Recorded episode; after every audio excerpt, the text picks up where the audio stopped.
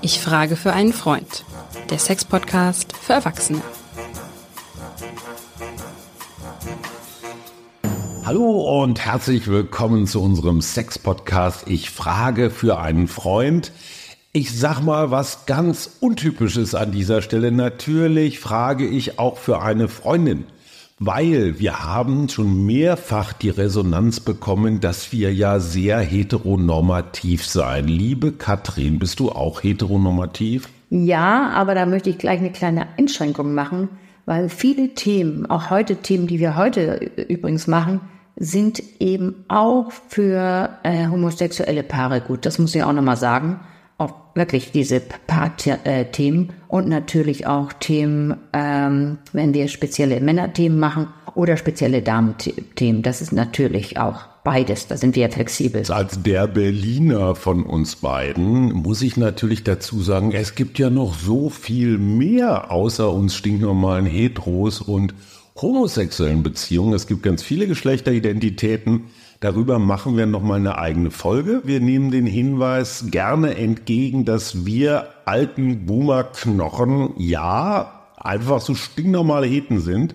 Aber vieles von dem, was wir hier verhandeln im Sex-Podcast, gilt eigentlich für alle Menschen. Völlig wurscht, wie alt, wie gepolt, wie identitätsmäßig unterwegs. Das einfach nur noch mal so als grundsätzliche Anmerkung. Genau. Ja, aber ich habe ja auch die Paare vielleicht noch zu sagen, ich habe zwei Männer, ich habe zwei Frauen äh, und die Problematiken und die, die Gefühle, der Seelenzustand, all das, auch die körperlichen äh, vielleicht Einschränkungen oder Problematiken sind genau wie bei uns, Haie, uns Babyboomern oder uns, ne, Heten, uns alten Heten. Uns ollen Hetenknochen. Katrin Hinrichs, du bist Sexologin. Du hast eine eigene Praxis in Hamburg in der Isestraße. Du bist die Kompetenz. Und das Schöne ist ja, durch deine tägliche Arbeit bekommst du praktisch in Echtzeit mit, was die Menschen da draußen im Lande so umtreibt. Ja, und vor allem Veränderung, das finde ich so interessant. Deswegen machen wir das erste Thema heute, genau aus dieser Veränderungssituation. Was hast du denn mitgebracht? Ich habe heute nicht nur dem Regenwetter geschuldet, was hier irgendwie seit sechs Wochen durchtobt, sondern ich habe das wirklich auch meiner Praxis geschuldet. Und zwar wir haben ja schon mal äh, vor längerer Zeit eine Sendung gemacht über Porno und haben auch gesagt, was alles schwierig ist. Und natürlich muss man das, steht das in Frage. Und da gibt es ja auch kritische Stimmen und zwar berechtigt. Aber heute möchte ich eigentlich mal auch über den Mehrwert von Porno, der da sein kann. Und also quasi die Sendung heißt heute Porno Plus. Also wir fassen noch mal ganz kurz zusammen. Das Negative an der Pornografie die Liste ist unvollständig, aber erstens, es kann sich zu einer Sucht entwickeln. Es macht den eigenen Partner, die eigene Partnerin nicht unbedingt attraktiver, wenn man permanent an irgendwelchen, ja, Märchenbildern gemessen wird. Wenn man permanent Solo-Sex betreibt, natürlich auch zu gewissen Gewohnheiten, die dann beim Paarsex, Stichwort Druck oder sowas, dann nicht mehr so richtig gegeben äh, sein können. Man kriegt komische Bilder im Kopf. Äh, die Frauenrolle ist in vielen pornografischen Werken sehr, sehr altmodisch. Gut, dass du das nochmal sagst. Also das ist genau mein tägliches auch. Natürlich habe auch viele quasi Porno-Opfer. Das sind ja Herren, die das nicht mehr lassen können. Und wir sprechen da in der, äh, da mal zusammen, in meinem Job sprechen wir von Sexualstörungen mit zwanghaften Verhalten. Also das müssen wir auch nochmal sagen. Das gibt es eben leider zu oft und es gibt es durch Corona noch mehrfach. Und jetzt kommt Porno Plus. Du kommst jetzt und rettest die Ehre der Pornografie. Nein, ja, so ein bisschen schon, weil ich habe mich ja informiert, sonst würde ich es nicht machen. Und ich höre ja auch in der Praxis, wo es auch wirklich, ähm, ich habe ja oft schon über meine Frauen gesprochen, die dann sagen, nein, ich habe nicht so viel los und ach, ich weiß auch, kann, mir fällt auch gar nichts weiter ein und die sich selber nicht kennen. Und deswegen möchte ich mal sagen, was das Potenzial von Porno, was sein kann, nämlich, dass ich vielleicht entdecke, was ist eigentlich meine sexuelle Erregung, wo errege ich mich beim Porno, wie könnte ich damit den Horizont erweitern, ist das nicht ein Schutzraum für mich und was interessiert mich eigentlich? Und es wird natürlich auch für viele befreiend, Und das ist das, was ich gerade bei den Frauen äh, erlebe, die zu mir kommen. Es ist oft erlaubnisgebend. Das ist mhm. wichtig. Wie, wie funktioniert das Erlaubnis? Geben. Ist natürlich gesellschaftlich, ist ja das Porno so ähnlich so ein bisschen wie die Regenbogenpresse. Alle wissen Bescheid, aber jeder sagt, nee, das habe ich beim Friseur gelesen. Nee, Dschungelcamp, nee, das gucke ich nie, da bin ich zufällig mal hängen geblieben. Verstehst du, und das ist mit der Pornografie ja auch. Ich glaube, wir brauchen gesell insgesamt gesellschaftlich eine größere Akzeptanz, weil wir kommen nicht mehr dran vorbei. Und es gibt eben viele, die es machen, aber wir sind zum Glück ja auch weiter. Wir haben uns weiterentwickelt. Und das sage ich oft zu den Paaren, die kommen wo ich dann natürlich höre, dann frage ich sowas mal, das ist schon immer schwierig, muss auch gucken, wie weit kann ich das überhaupt fragen. Aber was dann deutlich wird, wenn es dann rauskommt, über die Fragetechnik spreche ich auch gleich nochmal, äh, dann heißt immer, ja, meine Frau will das nicht, die findet das unmöglich. Nun ist natürlich die Frage, wie weit ist es für sie unmöglich, wenn du, wie du sagst, diese Gefahrensituation da ist, wie du eben beschreibst, nämlich der hat keine Lust mehr mit dir, weil er steht nur noch auf, ich weiß nicht, XY, äh, doppelt, äh, Triple D und die müssen alle aussehen wie, ich weiß nicht, wie ganz Jung und Dolly Buster in, in Jung, ähm, dann ist das schwierig für ihn, wenn er sich darauf zu sagen so geeigt hat. Aber bei ihr geht es eben auch oft um das Gefühl, ich bin nichts mehr wert und das geht doch nicht. Und dann sind die so festgefahren und reden nicht drüber. Dann weiß ich natürlich auch, wie die Kommunikation ist, die stockt.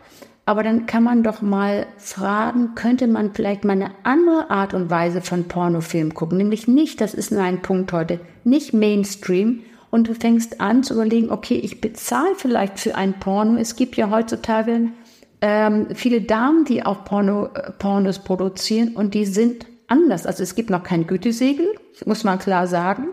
Aber wenn du ähm, eine Porno-Plattform aufmachst, wo sehr ambitionierte und gute, wir, normale Paare sind, das so wie zu Hause. Es ist wie zu Hause bei Isolde und Dieter auf dem Sofa, nämlich die sind nicht super ausgeleuchtet, aber du, die, die sind sozusagen geprüft. Das heißt, da sind vernünftige Arbeitsbedingungen, da wird keiner irgendwie gezwungen und das mögen, das ist ein, deswegen bringe ich es heute mit. Und das höre ich, wie die Leute es gut finden. Warum? Weil sie sich selber sehen. Die sehen auch mal ganz normal aus, die haben auch mal die eine oder andere Rolle zu viel und das ist vollkommen in Ordnung. Und die sprechen vorher, sagen die auch, warum sie es machen, was sie machen und was sie antörnt. Das heißt, du kannst dich richtig da so ein bisschen ähm, das anschauen und dich damit identifizieren. Und das bringt den Spaß. Ich glaube, das Spannende daran ist wirklich, dass dieses, ich sag mal, das Märchenbuchhafte, ne? dieses die Prinzessin, der Prinz, das Sixpack, alles, alles perfekt. Das meine ich. Das ist ein totaler Performance-Druck und das ist das, was ich wir waren über Erlaubnisgebend hängen zu bleiben, weil ich habe gesagt, gucken Sie doch mal an, wie die Damen da ausschauen. Warum? Weil da siehst du eben unterschiedliche Formen von Vulva und du siehst nur unterschiedliches Genital und nicht wie beim Mainstream, wo sie alle perfekt aussehen, wo sich keiner mehr traut. Das sind wirklich verifizierte Amateurpornos. Und es ist eine Plattform, die heißt, das hat die Paulita äh, Pappel aus, aus Berlin äh, produziert und die heißt Lustery. Und da könnte man doch mal nachschauen, genau wie es ein, ein ähm, eine ähm, heißt Performance, wollte ich gerade sagen, eine Plattform äh, Pink Label TV gibt. Das ist eine große Bandbreite und wissen wir, weiß, was gut an diesen äh, Plattformen ist, man kann sich da wirklich gut äh, informieren und man weiß, da sind die Arbeitsbedingungen wirklich in Ordnung und die Darsteller werden zu nichts gezwungen. Und weißt du, das bringt ja einfach mehr Spaß, wenn du schon mal die Erlaubnis hast, das ist alles in Ordnung und sagst, Mensch, das bringt mir Spaß, ich gucke mir das einfach mal an, deswegen Erlaubnis geben. Und wenn ich denen das dann noch sage, ich habe ja meine Klientinnen, die kommen ja dann manchmal an und sagen, kann ich dies, kann ich das machen? Und dann sage ich, probieren Sie es mal, ich gebe Ihnen das mal auf, dass Sie sich einen schönen Porno raussuchen, den, der Ihnen wirklich gefällt. Und wir wissen auch aus Studien, lustigerweise, dass die Damen oder lustigerweise, die gucken andere, schauen andere Pornos als die Herren. Und aber kann man nicht, wenn wir bei dem Paar bleiben, was wir eben hatten, kann man nicht, wenn ich denen das so sage, dann, dann mupsen die so ein bisschen rum und sagen, ja, vielleicht mal nicht. Und dann kommt die nächste Mal an und sagen, ja, sie haben uns das ja sozusagen aufgegeben und wir haben was Nettes gefunden. Die waren so wie wir in diesem Porno und es hat Spaß gemacht, einfach mal zuzuschauen. Weißt du, das Entscheidende ist die Kommunikation, die kommen wieder ins Gespräch und dann eventuell ins Tun. Und deswegen war mir das heute wichtig, diese Porno Plus. Finde ich einen super guten Ansatz. Habe folgende Anmerkungen. Ich höre auch von meinem Freund immer mal wieder dieses, ja, moralische, vielleicht schamhafte so, I, das ist ja Porno, das tut man ja nicht, das guckt man ja nicht, das ist ja irgendwie böse, versaut, sonst was. Begegnet dir diese Haltung in deiner Praxis auch noch oder ist das 19. Jahrhundert? Gut, dass du sagst. Das ist ja das, was ich sage mit Erlaubnis geben. Die haben alle dies von wegen, nee, mache ich nicht. Nee, das ist ja total daneben, das ist ja peinlich. Und, und das ist eben das, was ich frage, wenn ich äh, meine männlichen Klienten da habe.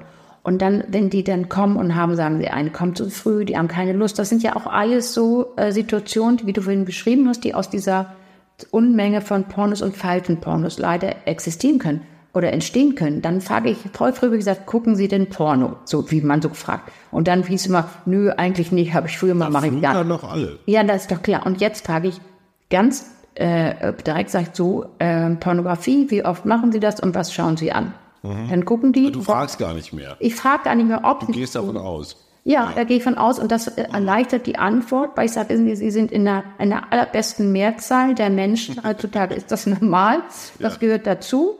Und da erkläre ich denen so ein bisschen das, das müssen wir jetzt nicht alles wiederholen. Und dann sagen die, ja, okay, das mache ich und so. Und da sage ich, Mensch, ist doch prima, jetzt. Und dann kommt natürlich, weißt du, so zu sagen, da frage ich genau wieso, dann frage ich mich da so durch. Aber entscheidend ist schon mal das, allein den Weg aufzumachen. Das, ich, man lernt ja auch dazu. Ja, schon klar. Und das ist eben so wichtig. Und das tut denen gut. Dazu noch zwei Anmerkungen. Es gibt durchaus einen Grund, sich für Pornografie zu schämen. Und zwar, wenn man die Bedingungen kennt, unter denen gerade in den USA Pornofilme gedreht werden, zustande kommen. Dazu gibt es ein paar Dokumentationen, ernsthafte Dokumentarfilme, zum Teil auch in so einem Serienformat, kann sich jeder selber äh, zusammensuchen.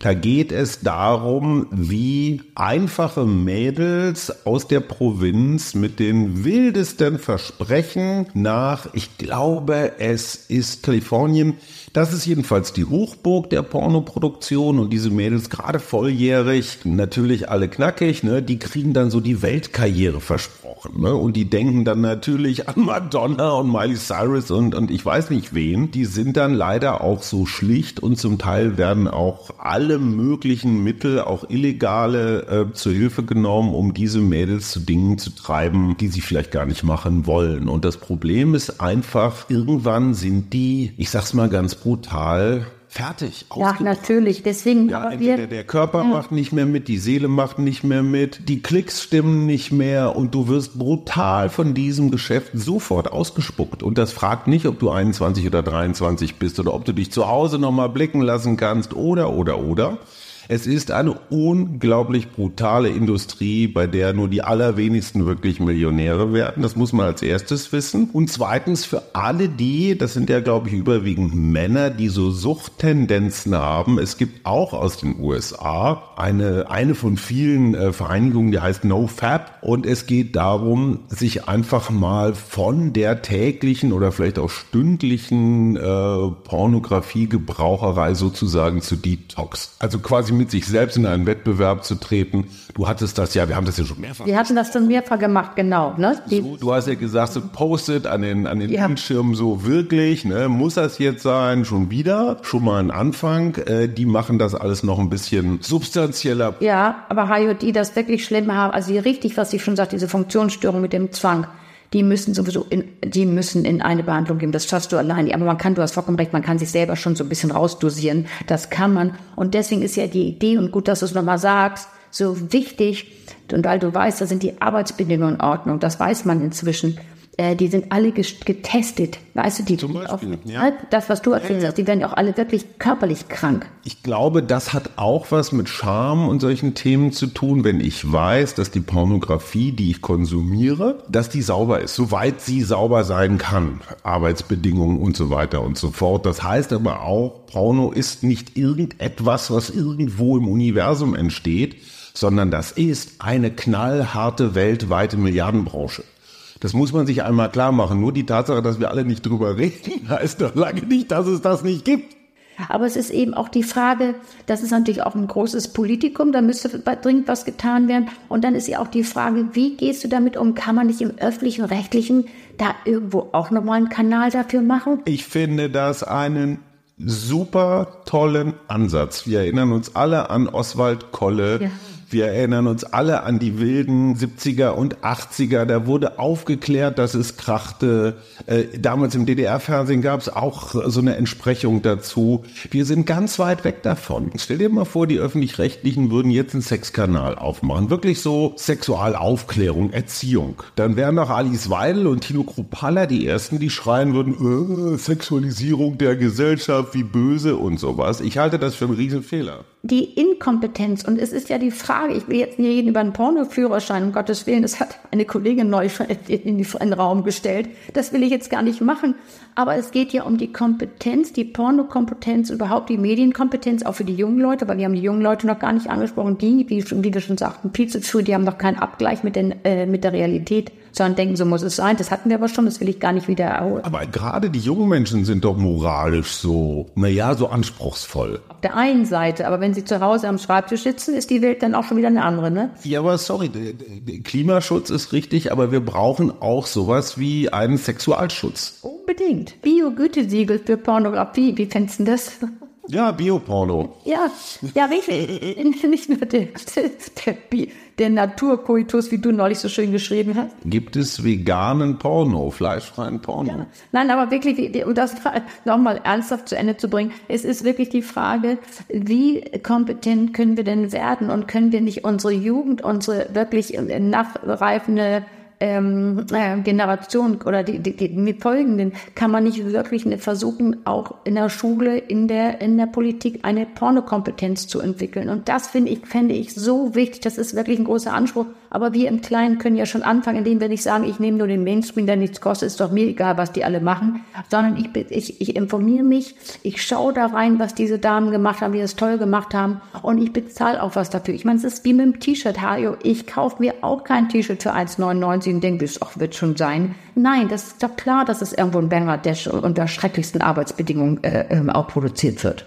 Zum Schluss dieser wunderbaren Porno Plus Folge habe ich noch einen Vorschlag, den ich übrigens auch meinem Freund Lars gemacht habe. Man wird ja häufiger mal als Paar von einem anderen Paar eingeladen, meistens so Freitag, Samstagabend zu so Abendessenrunden und dann quatscht man und man sieht erst über Habeck her und dann über die AfD und dann hat man irgendwie auch genug Wein getrunken. Und jetzt kommt die Mutprobe. Ich gehe da oder Lars mit seiner Partnerin oder du mit deinem Partner zu so einer Abendessen-Einladung und irgendwann, vielleicht nicht gleich ganz am Anfang, noch nicht wenn die Vorspeise serviert wird, bisschen vielleicht zum Nachtisch. Traut sich einer von beiden, das ist die Mutprobe, wer traut sich als erster zu sagen, ey übrigens, Renate und ich, wir haben einen ganz tollen neuen Pornokanal entdeckt. Da, der, der heißt Porno Pink TV oder so. Da gibt's ganz viele irre Sachen. Äh, nicht zu fassen, da sind drei Frauen und ein Schnabeltier und die machen da total lustige Dinge und das ist alles biologisch und vegan und so weiter. Und die Darsteller sind alle getestet, denen geht's gut, die haben gute Arbeitsbedingungen. Wir besprechen vorher darüber, ja, alles klar. Also wer traut sich, das Thema einfach mal so mit einer gewissen Grundbegeisterung äh, in die Runde zu werfen und vor allen Dingen, was passiert dann? Wenn du allgemein betretenes Schweigen erntest, das heißt, alle gucken dich an, als hättest du einfach nur einen gigantischen Sockenschuss und keiner steigt drauf ein, dann weißt du, da brauchst du nie wieder hinzugehen zum Abendessen.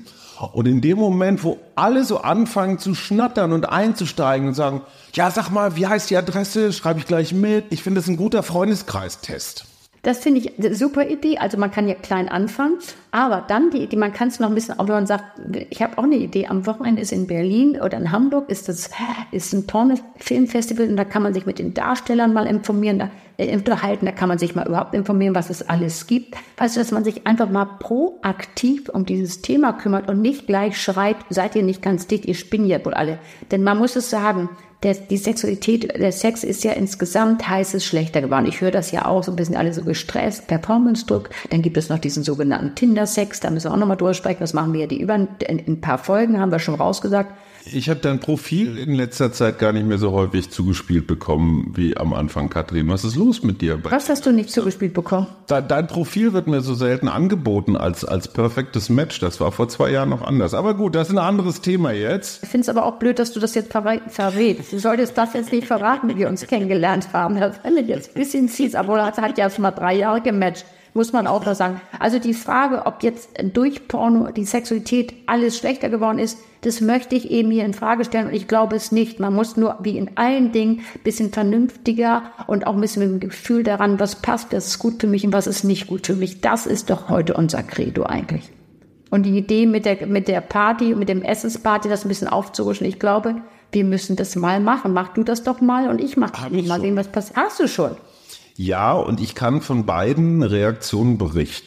Einmal von betretenem Schweigen, wo alle so in ihre, in ihre, ihr Beerenkompott mit der Mascarpone gucken und sagen so hoffentlich. Der spinnt der Alte, er hatte viel Sport. Jemand ganz schnell zu Fußball oder Trump und das andere war, dass dann wirklich natürlich auch ein bisschen durch das zweite, dritte Glas Wein, gelockerte Zunge und so, aber dass da einfach großes Hallo, große Freude, großer Zuspruch, ach, das ist ja interessant.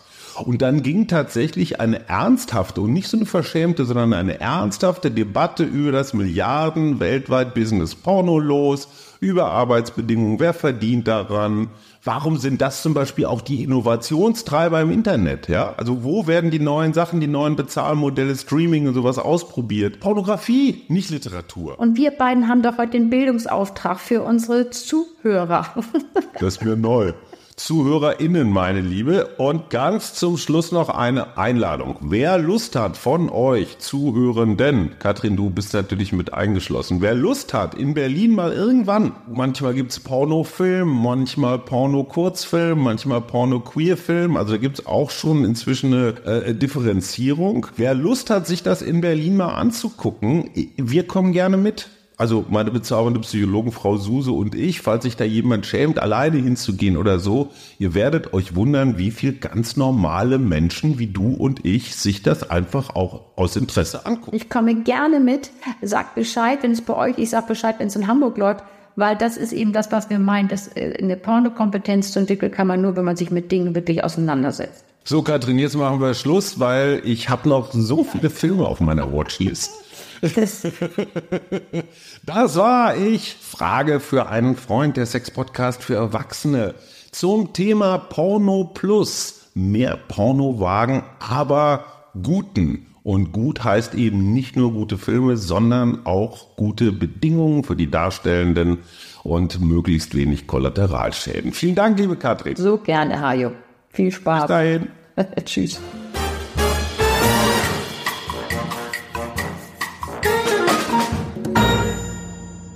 Weitere Podcasts vom Hamburger Abendblatt finden Sie auf abendblatt.de slash podcast.